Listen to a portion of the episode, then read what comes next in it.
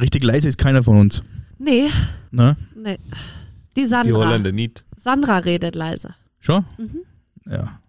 Du bist auch kein leiser Mensch, oder? Holländer halt. Holländer. ah, herrlich. Ein herzliches Willkommen und Grüß Gott aus dem Paradies. Ich, Sarah Hamm, freue mich sehr, dass Sie heute bei uns zu Gast sind und mit mir auf eine gedankliche Reise tief ins Salzburger Land gehen.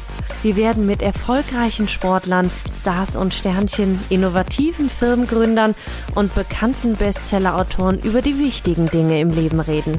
Pur, authentisch und unverfälscht. Seien Sie mit mir Gast im Paradies. Ja, meine Lieben, heute geht's um den Josef Harthofer, ganz bekannter Bio-Schnaps, Schnapsbrenner. Ich habe noch keinen Intus. Aus Niederösterreich, aus dem schönen Mostviertel. Da fahren wir zwei nachher noch hin. Ja. War ich noch nie? Wunderschöne Gegend. Ja, bin ich mal gespannt. Und zwar, den Josef kennen wir, weil der hat ja unseren erfolgreichen, muss man sagen, Matari Gin gebraut, destilliert, wie auch immer. Also ich glaube, der wird äh, Josef heute einiges erzählen müssen, wie das genau funktioniert, weil gebraut wird er nicht, wird schon destilliert. Ja, ich kenne mich damit überhaupt nicht aus. Na, nicht. aber, aber ich glaube, das ist äh, ein wunderschöner Ausflug heute und äh, Josef ist ja einer der Pioniere äh, im Bereich äh, Biodestillate. Ist, glaube ich, auch unglaublich spannend, weil er hat ein Naturschutzgebiet auf seinem Grundstück. Ein absoluter Bio- und Regionalenthusiast. Wahnsinnig innovativ und auch mit seinen Schnäpsen internationalen höchst erfolgreich.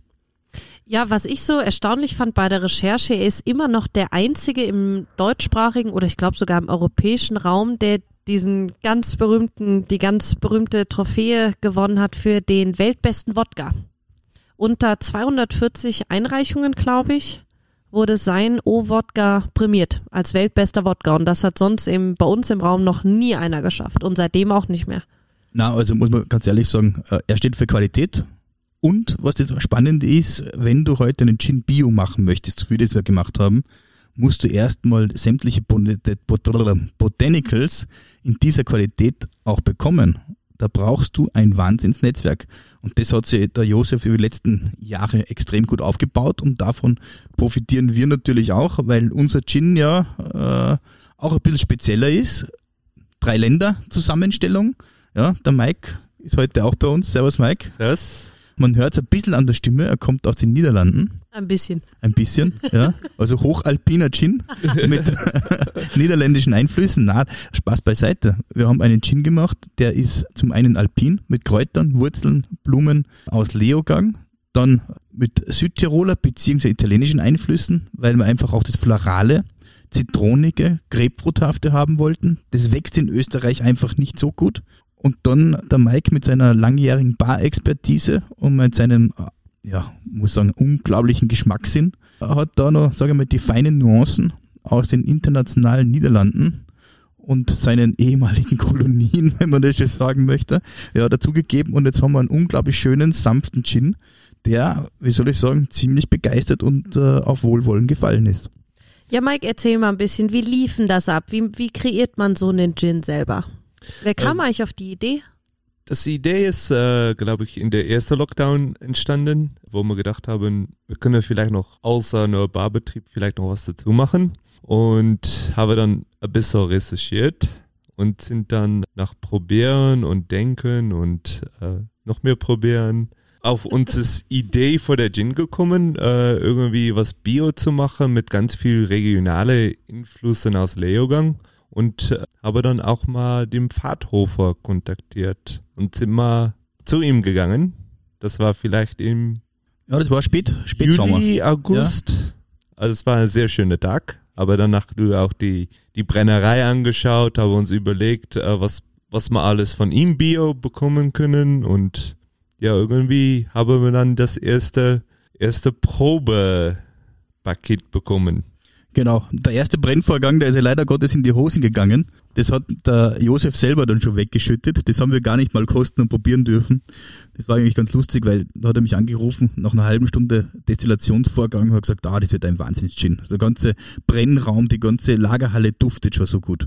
Er ist unglaublich zufrieden mit dem, was wir da geschaffen haben. Eine Stunde später klang das schon ein bisschen anders. Da hat er dann gemeint, ja, er nimmt etwas ab, es kommt irgendwas hinzu. Ja, ein bisschen marzipanhaft, aber ah, vielleicht ist die Vogelbeere nicht ganz ideal gewesen, aber noch ist er hervorragend. Wieder eine halbe Stunde später hat er gesagt, er muss es wegschütten. Ja.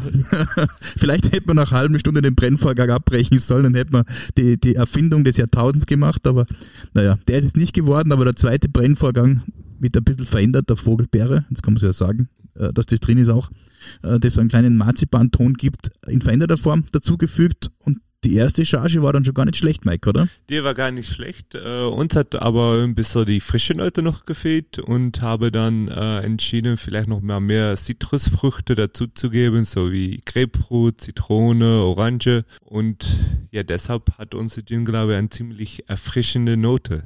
Genau, und jetzt, äh, ich glaube, nach dem fünften, sechsten Durchlauf passt er und äh, sind super zufrieden. Es hätte auch 100 Durchlaufe sein können. Ja, äh, jetzt sind wir in Summe aber auch äh, super happy, dass das so passiert ist und äh, Josef selbst ist, glaube ich, auch mega zufrieden und mega happy, weil sein Barkeeper sagt, das ist der beste Gin, den er jemals gemacht hat. Das ist auch ein ganzer, ja, da kann man auch sehr stolz drauf sein, dass das so ist. Ja, das stimmt. Wie schmeckt er dir, Mike? Bist du denn jetzt zufrieden mit dem Endprodukt? Ich bin super zufrieden, ja. Sehr gut. Freust du dich, wenn wenn es bei uns endlich wieder losgeht und du den Gästen verschiedene Cocktails machen kannst mit dem Gin? Natürlich. Habt ihr da schon ein paar Ideen, oder? Da habe ich schon ein paar Ideen und auch schon einziges ausprobiert. Hm. Und die haben sehr alle gut. sehr gut geschmeckt. Ja. Super. Und ja, und es ist unglaublich sommerlicher Trink geworden. Das äh, passt einfach auch wunderschön. Das kannst du auch am Nachmittag trinken. Dann gibst halt vielleicht nicht sechs, sechs, sechs, sechs sieben Zell rein, so wie der Gentleman, sondern machen wir Ladylike mit äh, vier, fünf Zell. Dann hat man einen wunderschönen ja, Long Drink. Aber ja. Sarah, du hast ihn ja schon probiert. Du kannst das doch alles schön bestätigen, oder? Ich mag ihn total gern. Ich mag ihn total gern. Ich muss sagen, ich bin so mit Gin immer ein bisschen vorsichtig, weil ich diese extreme Wacholdernote nicht so mag. Aber die hat unser Gin ja fast gar nicht. Der ist so frisch, den kannst komplett so trinken. Ja, und vor allem, der hat eine unglaublich hohe Brennqualität. Du kannst ihn pur unglaublich gut trinken. Und äh, man sieht, wenn man Eiswürfel in den Gin gibt, ja, wie sich die Öle langsam zu lösen beginnen. Da sieht man, was da alles drin ist an Ingredienzien, an Botanicals, an grundsoliden Ölen und Extrakten. Und das macht den einfach auch unglaublich äh, ja, reizvoll und reichhaltig an Geschmack einfach. Ja, ich muss sagen, ich finde ihn ein bisschen gefährlich, weil er so lecker ist und wenn er den noch mit dem, ich hatte so einen leckeren, äh, so ein leckeres Grapefruit Tonic, mit dem habe ich den gemischt, dann kannst du den trinken wie Wasser. Und dann so nach dem vierten merkst du irgendwann, uh, hoppala. Und dann ist schon zu spät. Ja, der vierte sind dann auch irgendwo 20 CL Alkohol. Äh, das ist dann gar nicht mehr so wenig. Nee, nee. Mike, was sagst du immer, wie viel CL ist Liebe? Äh, Sieben sind Liebe. Sieben sind Liebe, ja, ja, Wahnsinn. Also wenn jemand bei uns an der Bar ein Gin Tonic bekommt mit 7 CL, dann ist der Mike ziemlich verliebt in den Gast. Ja, und spätestens nach drei der Gast dann auch in den Mike, egal wer das ist. ja, genau. Na, aber es, es, es, war ja eine unglaublich schöne Geschichte, weil im Lockdown, da muss man sich ein bisschen was überlegen und es dauert ja blöderweise noch ein bisschen an. Ja, das ist ja ja, keine einfache Situation für alle. Deshalb sind wir froh, dass wir auch diese Chance mit dem Josef nutzen konnten und da einen schönen Gin kreieren durften. Und umso mehr sind wir froh, dass das auch im Handel jetzt äh, langsam ankommt, das Thema. Wir haben schon einige Listungen. Wir wollen das aber jetzt äh, nicht zu groß raustreiben, weil wir sind ja äh, immer noch ein wunderschönes Naturressort und kein äh, Gin-Produzent. Aber es ist halt eine schöne Auszeichnung, wenn das Produkt so positiv aufgenommen wird und auch, äh, sage ich mal, von Handel mit Handkuss genommen wird. Und Schleichwerbung schön und gut, aber eins noch, was, was vielleicht noch für einige Gäste interessant ist, und zwar hat der Mike ungefähr im letzten Lockdown im ganzen Winter jede Piste, jede Skitour ausprobiert, jede Wanderung, die es so beim um im Umkreis von 100 Kilometern gibt. Heißt, wenn irgendein Gast im Sommer oder im Winter mal Hilfe braucht mit irgendeiner Tourenidee, braucht er sich eigentlich nur noch an dich wenden, oder? Ski- und Bergführer Mike, ja. Du hast den Lockdown ja ausgenutzt. Vielleicht, ach so, nee, Alkohol mit auf den Berg nehmen ist dann immer nie so eine gute Idee. Weißt du, sollte man vielleicht nicht machen, ja. Nee, nee, nicht unbedingt. Uns könnten wir ein neues Erlebnis erfinden mit Mike. Tour ja. and Drink oder so.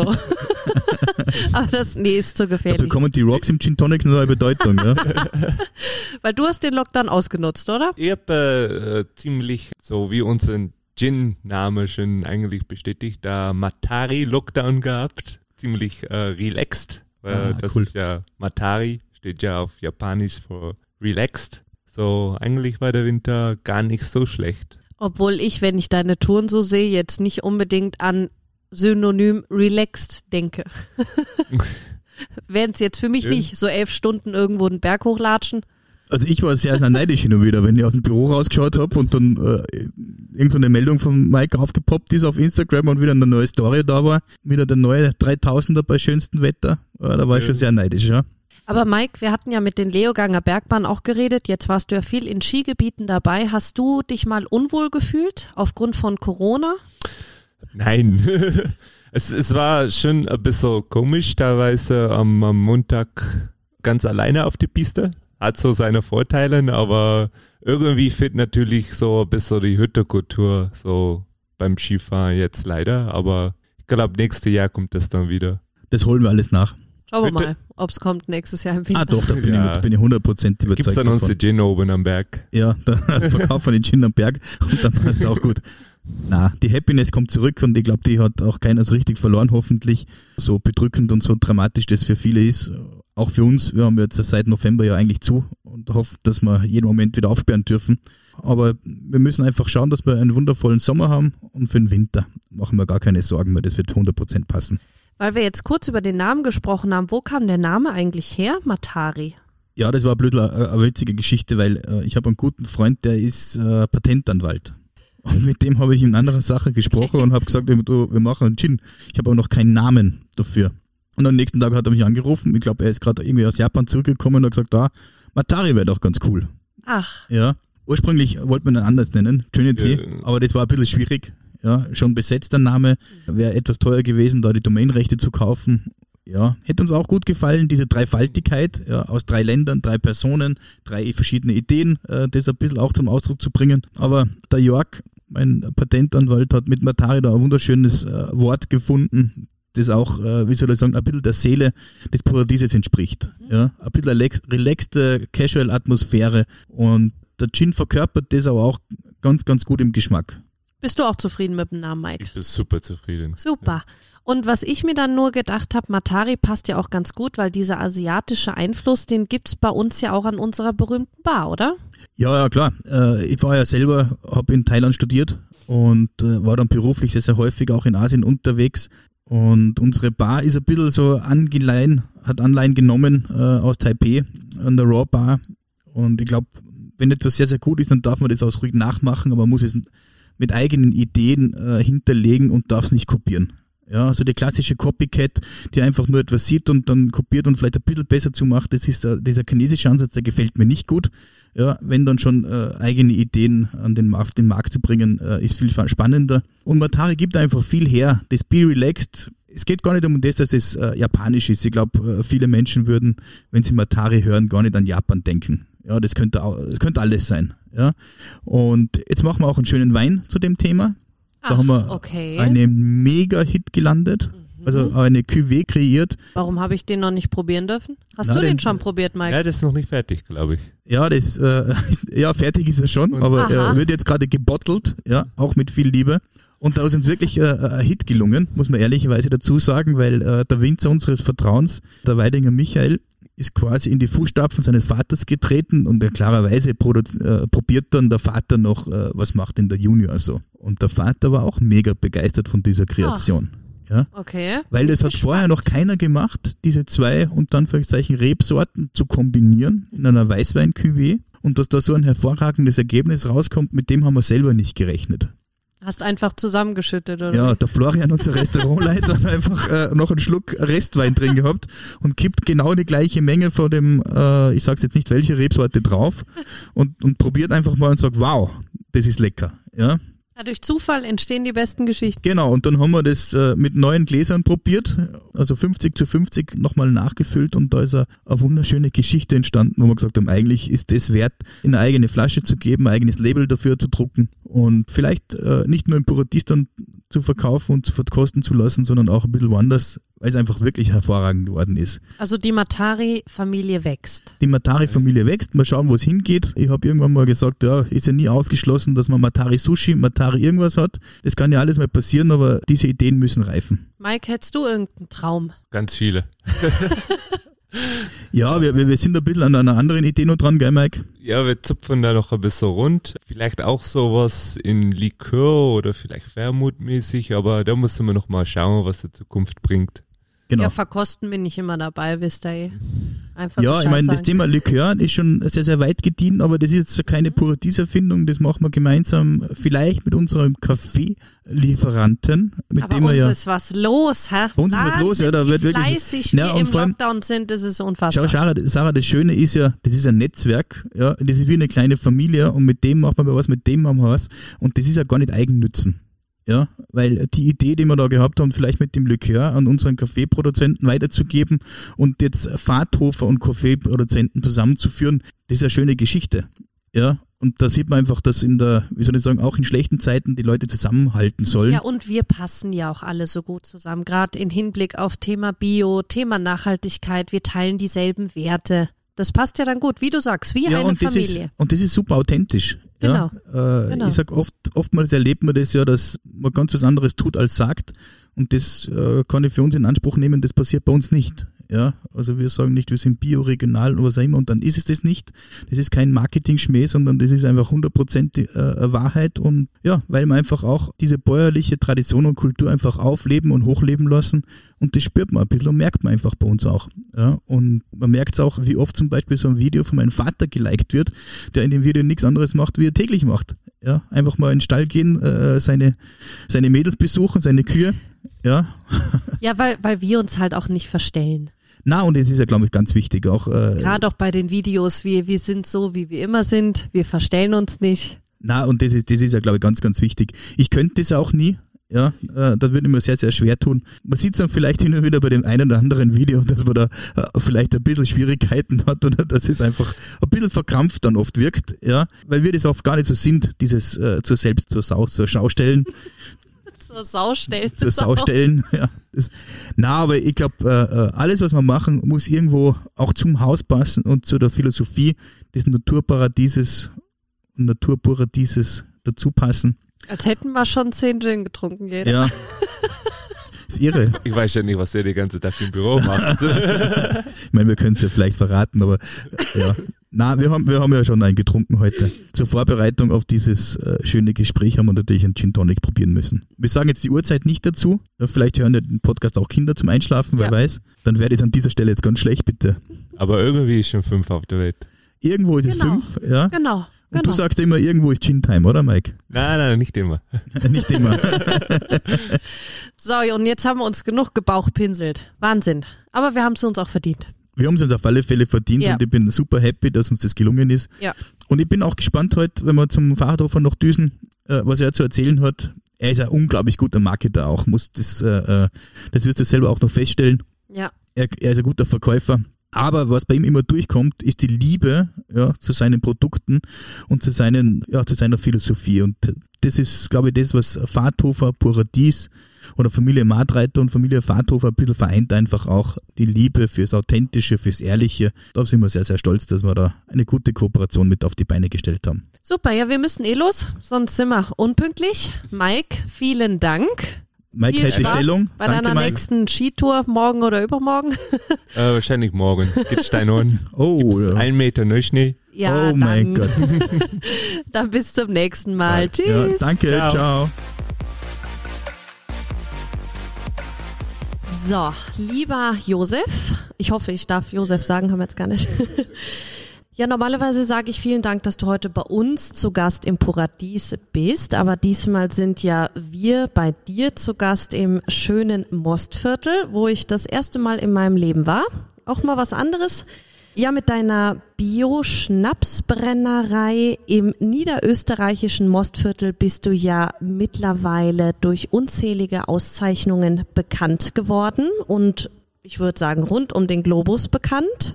Du hast die IWSC Trophy Auszeichnung für den weltbesten Wodka 2012 erhalten. Und der Wodka wurde, das muss man sich überlegen, aus 2400 Einreichungen aus 96 Ländern zum weltbesten Wodka in seiner Kategorie gewählt. Eine Weltklasse-Auszeichnung, die noch keine Destillerie im deutschsprachigen Raum gewinnen konnte. Erste Frage, was ist dein Erfolgsgeheimnis? Das Erfolgsgeheimnis äh, auch in Bezug auf Wodka oder generell ist natürlich äh, die Rohstoffe. Also die Rohstoffe müssen natürlich top sein, also beste Qualität. Und äh, was natürlich auch zu den Rohstoffen dazugehört, ist auch unser Urgesteinswasser. Also wir haben eine eigene, eigene Quelle im Müllviertel, das ist circa 30 Kilometer von hier, äh, wo wir sehr weiches Wasser haben, also quasi Granitwasser unser Wasser hier in der Gegend ist ja kalkhaltig, hat 24 deutsche Härte gerade und ist eigentlich ungeeignet zum Einstellen auf Trinkstärke. Also den Schnaps, den man produziert oder den Gin oder Wodka, muss man ja, äh, wenn er runterkommt von der Brennerei, das kann von 96 angefangen bis runter, ja, 70 kann das sein. Die Differenz auf 40 muss ich dann mit Wasser auffüllen und da kann ich nur Wasser bester Qualität und in dem Fall äh, möglichst ohne Kalk, also sehr, sehr oder wenig Kalk muss das Wasser haben. In, in unserem Fall hat es unter drei deutsche Härtegrade. Und in dem Fall das Granitwasser aus dem Mühlviertel, das ist einfach ganz ideal. Es ist auch bei den Brauereien so, die meisten, also sehr gute Brauereien sind im Mühlviertel ansässig oder auch, das zieht sich ja dann nach Tschechien weiter, äh, wo dann diese böhmische Masse auch äh, oder genauso Richtung Waldviertel rüber. Und dieses Wasser ist einfach auch ein ausschlaggebender Qualitätsgrund und Qualitätsmerkmal. Ja, aber jetzt fällt mir ein, als gebürtige Kölnerin, jetzt denke ich an unser Kölsches Brauerei Reinheitsgebot. Jetzt haben wir in Köln ein sehr kalkhaltiges Wasser. Wie geht es dann? Genau. Sag, also, sagst du jetzt, unser Bier ist nicht gut? Nein. das Bier ist anders. Es schmeckt anders. Also man könnte jetzt, wenn man das dieselbe Rezeptur wahrscheinlich in Köln für ein Kölsch hernehmen würde und man nimmt, äh, nimmt ein Urgesteinswasser, schmeckt es komplett anders. Ist wahrscheinlich auch ein gutes Bier. Es ist ja so, die äh, sehr, sehr herben Biere sind meistens in Gegenden, werden dort gebaut, wo wo das Wasser äh, kalkhaltig ist. Und die vielleicht äh, nicht so herb sind, die gibt's dann eher äh, in ja, Budweiser zum Beispiel ist, ist ein typisches Beispiel. Ne? Also hatte ich nie am Schirm, dass das so viel mit dem Wasser zu ja, tun hat, ja. muss ich ehrlich also sagen. Das Wasser hat, hat äh, große, äh, große Wirkung. Interessant. Ja. Ja, deine Familie beschäftigt sich mit dem Schnapsbrennen ja schon seit über 100 Jahren.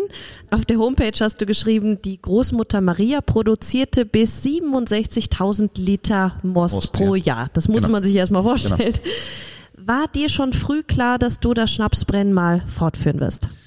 Ja, also begonnen hat das Ganze in der Kindheit. Also meine Eltern haben immer gesagt, ich werde den, den Hof übernehmen.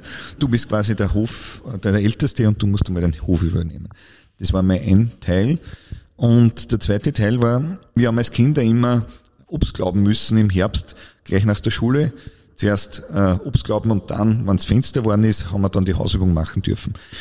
Ja, und das hat mich, und dann haben wir das hochwertige Obst, das wir da geglaubt haben, als aufgelesen haben, haben wir dann ins Lagerhaus gefahren, also quasi in die Genossenschaft und haben eigentlich nichts dafür bekommen oder fast nichts. Mein Bruder und ich, mein Bruder ist eine, ja, wir haben immer den Eltern quasi vorgerechnet, was wir da jetzt stundenlang haben und der war sehr miserabel und äh, wirklich, wir haben da zum Beispiel ein weiß nicht wie viel Groschen, es waren da noch Groschenzeiten, also Schillingzeiten und da haben wir ein paar Groschen gekriegt fürs Kilo, also fast nichts. So, und meine, meine Großmutter, äh, bei denen war das äh, quasi das Mostobst sehr viel wert.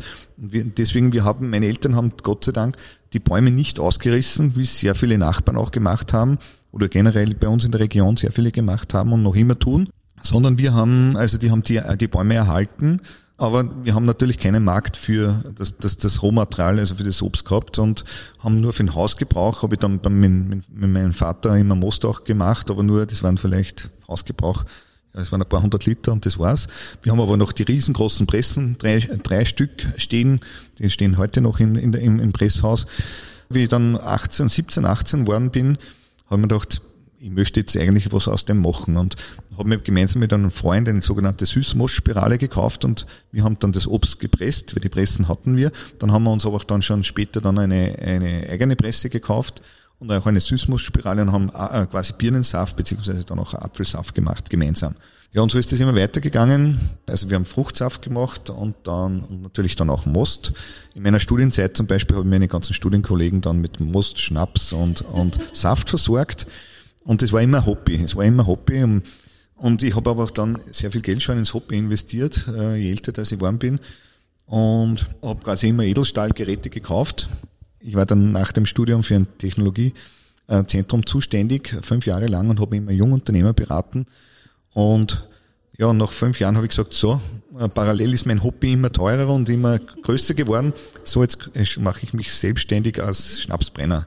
Weil, weil ich habe äh, schon äh, immer am Namen meiner Mutter habe ich immer schon äh, Schnaps gebrannt und, und dann Einreichungen, also Wettbewerbe teilgenommen und dann habe ich immer Medaillen gemacht. Nur ist nicht der Name von mir oben gestanden, sondern der, der Name von meiner Mutter.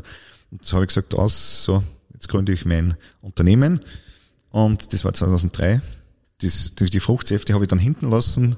Der Grund war einfach der, weil das wäre sie finanziell auch nicht ausgegangen. Man kann nicht äh, sowohl Fruchtsaft machen und Most pressen und dann noch Schnaps brennen. Also ich habe mich auf eines quasi spezialisieren müssen und nachdem mich das Schnapsbrennen am, am meisten dann interessiert hat und auch von der, von der Wissenschaft her sehr herausfordernd ist, ich habe dann verschiedenste Kurse besucht, immer schon vorher schon, was ich auf der Uni Hohenheim äh, habe ich Kurse belegt in Deutschland genauso Klosterneuburg und, und verschiedenste äh, Fachbrenn äh, in der Schweiz, äh, Wedenswil haben wir da Schnapsverkostertage und so weiter besucht. Habe halt viel äh, mich weitergebildet und habe das 2003 dann als Gewerbe, gewerbliche Brennerei quasi gestartet, also ein Mannbetrieb und habe halt äh, ganz klein angefangen. Ja, und mittlerweile haben wir neun Mitarbeiter also und liefern in verschiedenste Ländern der Welt. Äh, das hätte ich mir eigentlich nicht vorgestellt, dass das wirklich einmal so groß wird. Also so, oder, aber das ist einfach ein Weg der kleinen Schritte. Ich muss dazu sagen, ich habe 2003, wie ich angefangen habe, auch einen Deal mit einer Fachhochschule gemacht und habe gesagt, äh, die wollten mir unbedingt als Mitarbeiter im Startup-Bereich haben. Bin ja aus dem Startup-Bereich seit 1998 quasi in diesem Bereich tätig und habe gesagt, ja, ich würde nur dann anfangen, wann ich auch äh, im Dienstvertrag verankert bekomme, dass ich äh, quasi meine Firma hochziehen darf und dann fange ich an und würde, würde das Startup Center und das ausbauen und aufbauen, also überhaupt aufbauen.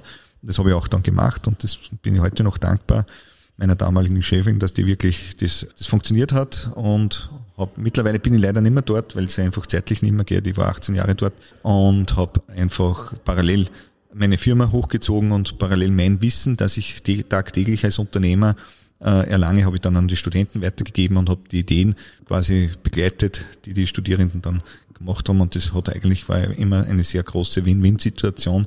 Ja, und mittlerweile bin ich Vollzeit, voll Unternehmer mit meinen Mitarbeitern. Und meine Frau ist natürlich sehr engagiert, die ist dann auch äh, dazugekommen und hat sich, äh, ja, ist im Marketing natürlich sehr gut verankert. Wir sind auf sehr vielen Messen immer unterwegs, jetzt momentan natürlich nicht.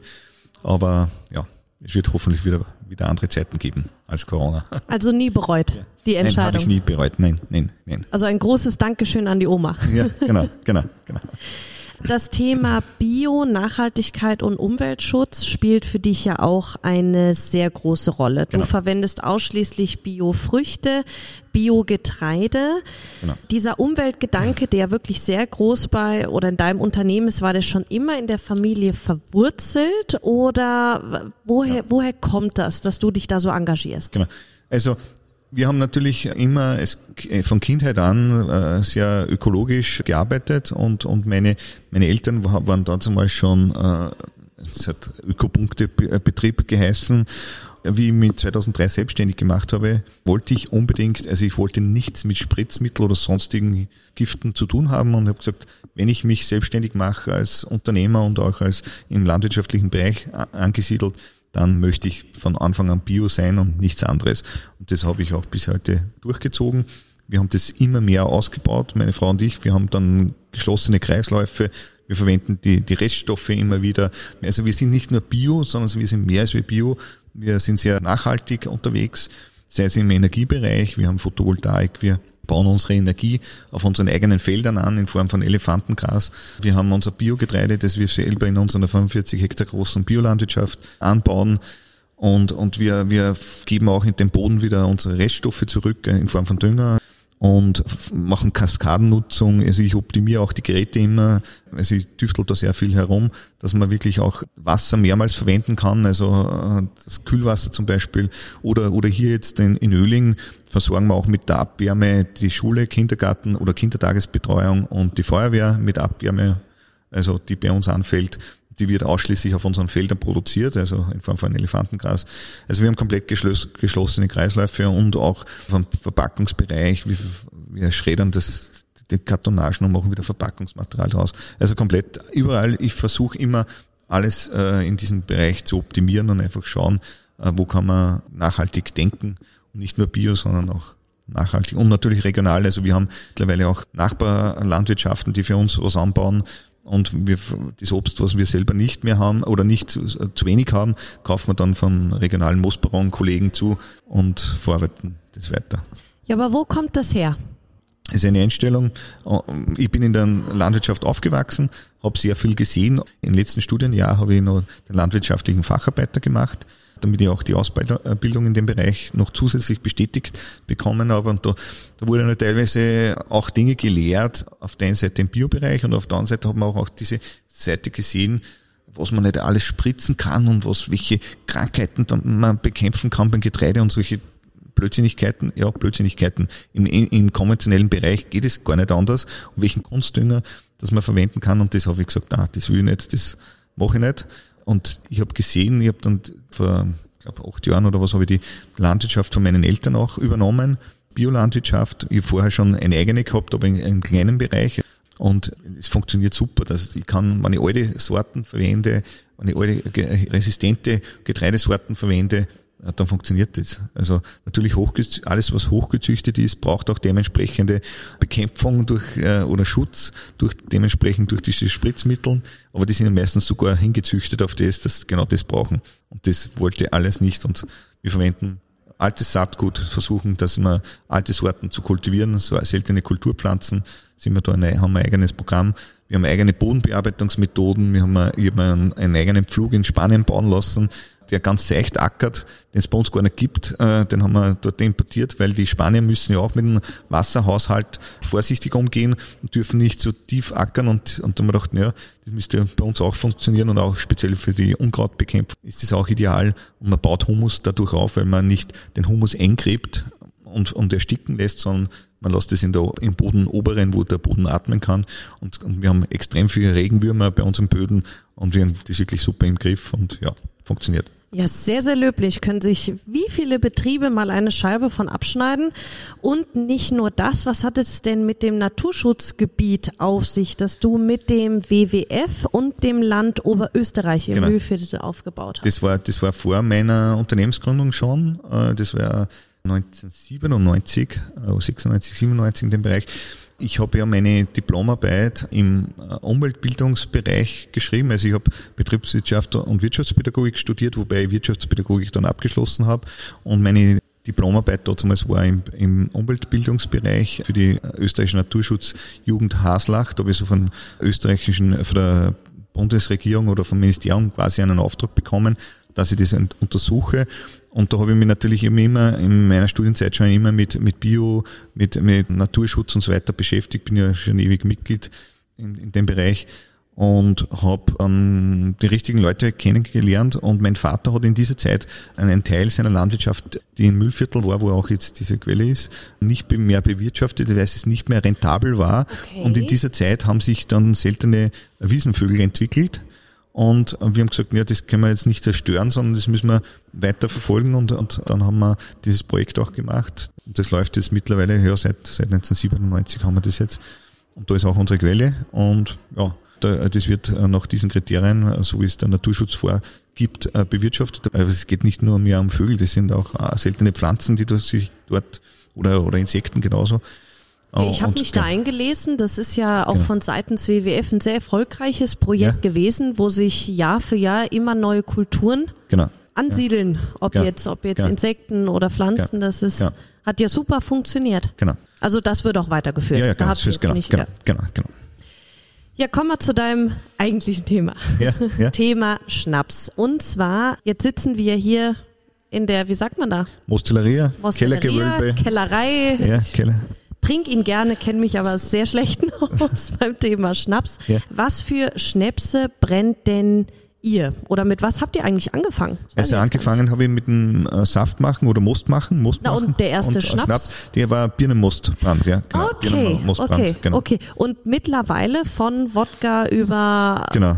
Und sämtlichen Bränden. Also früher war, also 2003, wie ich begonnen habe, war eigentlich die Hauptsorten, also Birne und Apfel und Zwetschge vielleicht dann noch dazu.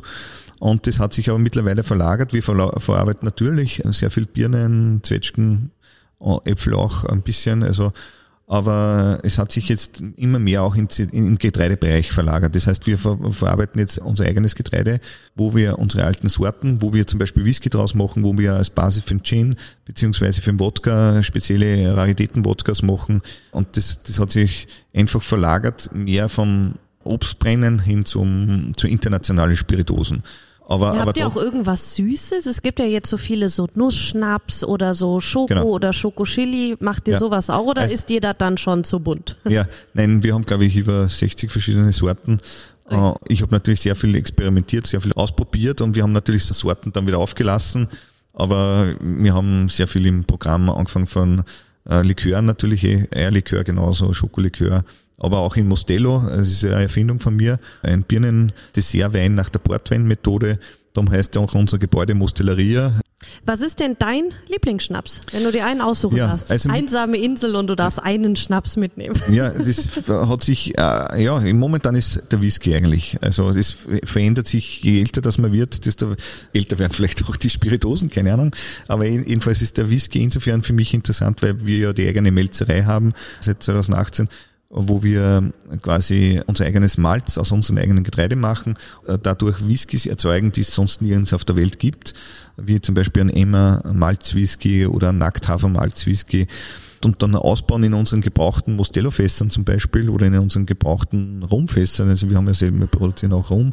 Und das, äh, ja, das ist momentan mein Highlight, mein pers- persönliches. Aber dann bleiben wir kurz bei der Melzeria, weil du hast jetzt schon gesagt, das gibt's so bei uns hier nicht. Was ist denn an diesem Melzen? Gibt's das Wort? Ja, Melz, ja, genau, Was ist Melzen. denn daran so kompliziert? Warum ist das denn so was Besonderes?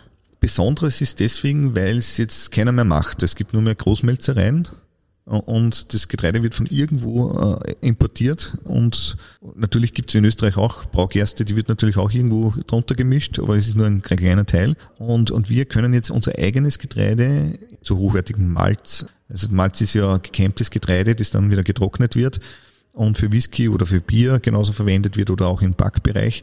Und das haben wir komplett selbst in der Hand. Wir können das steuern, den Prozess. Wir können die Qualität einfach beeinflussen und einfach auch Raritäten und Kleinmengen auch verarbeiten. Ja, und was macht euren Whisky jetzt geschmacklich aus? Ich persönlich muss ja sagen, tue mich mit Whisky schwer. Also jedes Getreide schmeckt anders, jedes Malz schmeckt anders, jedes Fass hat wieder andere Aromen und unser Whisky ist insofern interessant, weil wir nicht nur alte Getreidesorten verwenden, äh, eigenes Malz aus dem machen, sondern auch in der Ausbau des Whiskys in, im Fass, äh, dort verwenden wir hauptsächlich unsere Mostello-Fässer, wo vorher dieser Birnen-Dessertwein drinnen war. Und dies, dieses, dieser Birnen-Dessertwein gibt eine eigene Aromatik dann an, an den Whisky ab. Und das ist halt einzigartig, das hat keiner. Die anderen verwenden Portweinfässer aus Portugal oder Sherryfässer zum Ausbau oder zum Finish.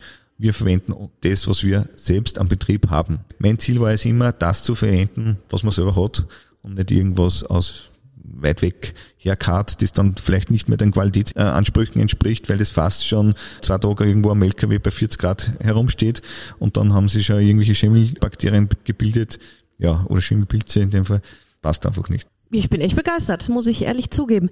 Okay. Ja, Josef, wir sind ja nicht aus irgendeinem Grund bei dir, weil wir das ja alles so toll finden, was wir natürlich auch finden, sondern du hast ja gemeinsam mit unserem Eigentümer Michael und mit Ja. unseren Barkeepern Sandra und Mike einen eigenen Gin kreiert, Genau. unseren Matari Gin. Genau. Jetzt bist du der Profi, weil wir können ja sagen, Mo, der ist echt lecker und, und den Ja. muss jeder Gast probieren, aber du bist der Experte. Ja. Was macht denn diesen Matari Gin, den du hier destillierst, so besonders? Das Besondere am Geschmack ist sicherlich auch die, äh, die Frische, das Zitronige. Also wir haben versucht, frische Zitronen reinzubringen. Grapefruit haben wir äh, frische verwendet und das macht natürlich das ganz besonders und, und gerade im Sommer vielleicht also ein, ein super Erfrischungsgetränk. Und einfach auch die, die, der Mix Wacholderbeere mit anderen Botanicals, die wir dabei haben, diese Kombination macht es einfach aus. Und Auch alles. Bio natürlich, alles Bio, oder? Ja, alle 100% Bio-zertifiziert. Ja. Ja, ich, mein Problem ist, der schmeckt, wenn man den mit leckerem Tonic Water mixt, wie Saft. Echt? Okay. Aber da Super. vergisst man die 40 Prozent. Ja, das ist ein bisschen ja, gefährlich. Ja. Weil es ist weniger Wacholder drin als normalerweise, oder? Wir haben versucht, also der Michi hat gesagt, er will einen frischen Gin, Zitrus betont und ich versucht, dem zu entsprechen und habe einfach dann dementsprechend in diese Richtung gearbeitet. Das bringt man nur mit Zitrusfrüchten rein. Also wir haben die aus äh, Sizilien, sizilianische Zitronen. Also Zitrone ist vordergründig, sagen wir so. Wie schmeckt er dir persönlich? Perfekt, ja. Also ein Mitarbeiter, der normal auch, der ist auch unser Barkeeper, der hat gesagt, ah, das wird glaube ich mein Lieblingsgin, hat er gesagt. Oh, oh das ist aber ein schönes Kompliment. Ja. Ja, bleib mal kurz beim Thema Gin. Ist ja total im Trend seit ein paar Jahren. Was glaubst du, wie lange hält der Trend noch an? Boah, also ich hab, in meinen ersten Gin habe ich äh, 2005 gebrannt oder probiert, ganz kleine Mengen. Und mittlerweile jetzt haben wir 2000, was haben wir, 21? Ja, es ist eigentlich schon sehr lange. Wir haben es beobachtet, es ist irgendwie von Spanien gekommen, dann über, über Frankreich, dann äh, Deutschland und mittlerweile auch als letztes war eigentlich Österreich dann dran, so vom Hype her. Aber das kann noch, das kann, kann noch dauern. Die Barkeeper sagen aber, irgendwann ist der Gin weg, aber, oder er sollte eigentlich schon längst gestorben sein, aber das passiert nicht, weil es einfach ein super Erfrischungsgetränk ist und es kann auch bleiben. Also, solange. Ich glaube, das Ganze, was gut in Cocktails funktioniert, wird in Rum ist ja auch geblieben oder Wodka. Ja, das sind ja genau. keine Sachen, die auf einmal von der Bildfläche verschwinden. Ja. Das war jetzt eine schöne Kooperation, die wir eingegangen sind und Kooperation machst du ja öfter. Jetzt habe ich gesehen, ähm, mit zum Beispiel dem Rapper Sido hast du gemeinsam den mittlerweile auch bekannten Kabum Wodka Genau. in dieser coolen Genau. kugelförmigen Flasche, sieht ja, Ja. wirklich besonders aus, produziert. Warum machst du so Kooperationen? Du hast ja Arbeit genug. Worin besteht Ja. da bei dir der Reiz? Ja, also damals war es so, dass das Management vom, vom Sido hat angefragt, ob, sie, ob wir uns vorstellen können, dass wir gemeinsam äh, was machen, also dass wir einen Wodka produzieren quasi. Und wir haben natürlich gesagt, ja, warum nicht? Und wir haben verschiedenste Kooperationen in diesem Bereich mittlerweile entwickelt, weil es einfach äh, spannend ist, mit den Leuten zusammenzuarbeiten. Und wir helfen uns auch gegenseitig, also wir helfen den äh, Kunden auch, dass man das Produkt dann auch am Markt platziert dementsprechend. Wir unterstützen uns gegenseitig quasi und man, man kann wachsen gemeinsam. Und das macht es einfach aus, dass man gemeinsam einen Weg geht und jeder hat andere Ideen, anderes Design, andere Aufmachungsideen, an- andere Geschmacksideen. Und ich versuche oder wir versuchen immer, dass wir das dann umsetzen oder dass wir das dann äh, gemeinsam mit den Kunden umsetzen. Und das hat sich für uns ist einfach eine spannende Entwicklung. Ja, so wird's nie langweilig. Das ist Genau. ja ganz kurz, weil ganz ums Thema kommen wir ja leider nicht rum. Thema Corona. Und zwar habt ihr in letztem Jahr, wie es aufkam, so Biodesinfektionsmittel aus reinem Alkohol vor allem anfangs für Apotheken hergestellt im Umkreis, die nicht genug hatten, Genau, glaube ich. genau. War für dich von Anfang an klar, dass du da auch deinen Beitrag leisten willst, Genau, oder? genau. Also wir haben immer, waren dazu sogar mit äh, Kontakt mit der Landesregierung und wir haben gesagt, ja, wir, wir stellen auf jeden Fall, weil wir wussten ja gar nicht, in welche Richtung das geht, haben gesagt, wir haben noch genügend Alkohol auf Lager und wir produzi- produzieren sehr gerne in diese Richtung und helfen da aus. Das war natürlich nur für eine gewisse Zeit von Bedeutung und mittlerweile ist, ist eigentlich unbedeutend. Es sind, ja, es gibt große Werke, die das produzieren und es ist nur mein Randthema. Aber da, dazu mal war es wichtig, dass man schnell geholfen hat und es, es hat keiner zu Hause ein Desinfektionsmittel gehabt und, und es war viel zu wenig am Markt und wir haben gesagt, ja, holt es euch auch, wir produzieren, genau, gemeinsam auch mit den Apotheken die haben sich laufend bei uns dann den, den Alkohol abgeholt. Also wir haben da geholfen und das gleich und das, da hilft man doppelt, wenn man sofort hilft. Ja, Josef, jetzt habe ich mich die letzten Tage durch euren Shop geklickt online und bin da gestolpert über einen Brotschnaps. Und damit ja. konnte ich natürlich absolut nichts anfangen, weil was soll ein Brotschnaps sein? Ja. Aber das ist ja was ganz Besonderes. Bitte kläre unsere Hörer mal auf, was ein Brotschnaps ist. Ja, also Brotschnaps, äh, es ist jetzt schon, glaube ich, sicher zehn Jahre her haben wir damals mit der Bäckerei Gottschaler haben wir begonnen, haben wir Versuche gemacht, haben das Überbrot oder das Brot vom Vortag vom bayerischen Bäcker quasi äh, zu Brot veredelt. Also wir haben äh, quasi Basis. Bevor es weggeschmissen wird genau, eigentlich, genau, oder? Genau, genau, genau, genau. Genau, also die hat normalerweise immer in die Biogasanlage gefahren und wir haben das hochwertig weiter veredelt. Also wir haben quasi einen Art Wodka oder Whisky gemacht und haben einfach das Getreide weggelassen, haben das Getreide durch Altbrot, also Brot vom Vortag oder Überbrot ersetzt. Und das ist unsere Herangehensweise. Mittlerweile haben wir auch schon mehrere Kooperationen in diese Richtung. Jetzt haben wir gerade diese mit hochprozentig die Kooperation, äh, wo wir einen hochprozentig Gin, den Broczynski, den Brodka, sogar ein Uso, den Brot Uso draus machen. Alles Basisbrot. Das war auch ganz interessant und es macht sehr, sehr viel Spaß auch mit diesen Leuten also in dem Fall ist ein Bäckersohn. Ja, aber wie kommt man denn auf so eine Idee? Also eigentlich ist damals entstanden mit Gottschaller auf, auf der Messe, das ist mein Standnachbar, beziehungsweise wir sind auch Mitglied im Bayerischen Biokreis und haben gesagt, ja, gesagt, ja, so viel Brot, ja, kann man da nichts machen und dann irgendwie gemeinsam, ja, machen wir einen Schnaps draus und dann haben wir uns beschäftigt und äh, intensiv äh, probiert. Wir haben auch, glaube ich, mal 6000 Liter Maische weggeschmissen, also weg in als Dünger dann wieder verwendet, weil es nicht, nicht fun funktioniert hat. Aber das sind diese Learnings, was man da machen muss und ja. Mittlerweile machen wir auch für einen Süßkartoffelbauern, der die großen Süßkartoffel dann die übergroßen bei uns verarbeiten lässt. Der hat sogar jetzt Goldmedaille gewonnen. Also solche Dinge machen wir. Also die Leute kommen natürlich mit durchs, durchs Reden kommen die Leute zusammen und die Leute kommen dann entweder auf uns zu. Eigentlich kommen sie immer auf uns zu und wir, wir entwickeln dann die Idee weiter. Ja, aber was merke ich den Unterschied? Also wenn ich es wenn ich's nicht wüsste, würde ich mir denken, aber beim Getreide ist irgendwas anders. Ja, also es kommt immer darauf an, wie man es destilliert. Also beim Brotschnaps auf jeden Fall merkt man, dass das Brot ist. Beim Produso oder beim Broczynski oder Brodka tut, man sich eigentlich schon schwerer, weil das einfach über 60 Böden destilliert ist und sehr neutral dann destilliert ist und dann noch einmal Gin draus gemacht worden ist und solche, oder Uso oder der, der Wodka. Also da ist es dann schwieriger. Also da glaube ich, kennt der Laie das nicht auseinander, dass der Rohstoff aus Brot ist. Ja, letzte Frage, lieber Josef. Gibt's denn eine Spirituose, die du unbedingt noch brennen möchtest? Irgendein Likör oh, oder ein Brand, genau, irgendein... Also, wo wir noch nicht so gut sind, ist äh, im Bitterbereich. Da möchte ich vielleicht einmal was äh, angehen. Also wir haben zum Beispiel den, den, den grünen Nussschnaps, also den, den dunklen. Aber in die Richtung könnte es durchaus einmal... Äh, wieder mal ein neues Produkt geben. Oder natürlich in die, im Whisky-Bereich einfach weiter experimentieren und neu, mit neuen Fässern. Wir haben ja momentan auch die Lagerstätte im Stift Seitenstetten, den ehemaligen Messweinkeller des Stiftes Seitenstetten haben wir umfunktioniert zu einem Whiskykeller und dort treffen auch ganz interessante Raritäten-Whiskys ja, wie viele Sorten Whiskys macht ihr jetzt in eurer Melzerei? Boah, also, also die Whiskys selber werden sicher über zehn verschiedene Sorten sein. Momentan Ach, sind aber noch nicht so alle im Verkauf, weil ja äh, immer gewisse Sorten werden dann verkauft, gewisse Fässer und dann gibt's wieder diese Sorte vielleicht nicht oder, oder eher bedingt und dann kommt's noch ein paar Jahren wieder, aber es lagern sicher über, über wahrscheinlich über zehn verschiedene Whiskys. Ja, sehr spannend. Also man merkt, du bist mit Herzblut dahinter und dir liegt es am Herzen und das Thema Nachhaltigkeit und Innovation passt ja auch perfekt zu uns. Vielen Dank, dass wir heute da sein durften. Ja, danke, dass ihr gekommen seid. Das nächste Mal trinken wir dann einen Matari zusammen ja. an der Bar. Genau. Und danke, danke dir. Ja, danke. Danke auch.